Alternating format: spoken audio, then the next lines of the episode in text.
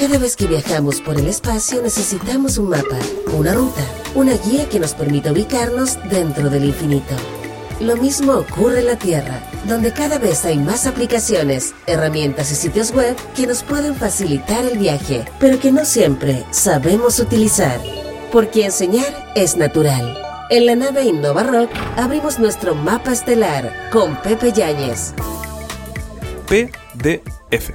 Tres letras que dan nombre al formato universal más utilizado en el mundo para compartir archivos con información, dando alternativas para el peso del archivo y minimizando en general los problemas de legibilidad y compatibilidad entre sistemas operativos o softwares. Si estás escuchando esto, muy probablemente has descargado, recibido o enviado algún archivo en este formato. Y si bien cumple de manera ideal su principal objetivo, que es poder ser leído, es muy posible que te haya dado un gran dolor de cabeza si querías usar este archivo para algún otro objetivo.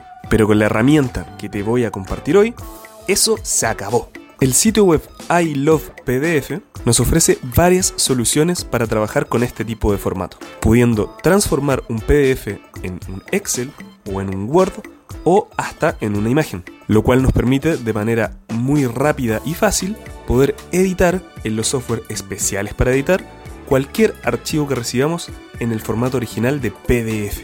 De la misma manera, puedes transformar los archivos que vienen en los otros formatos hacia PDF para poder compartirlos de manera más liviana.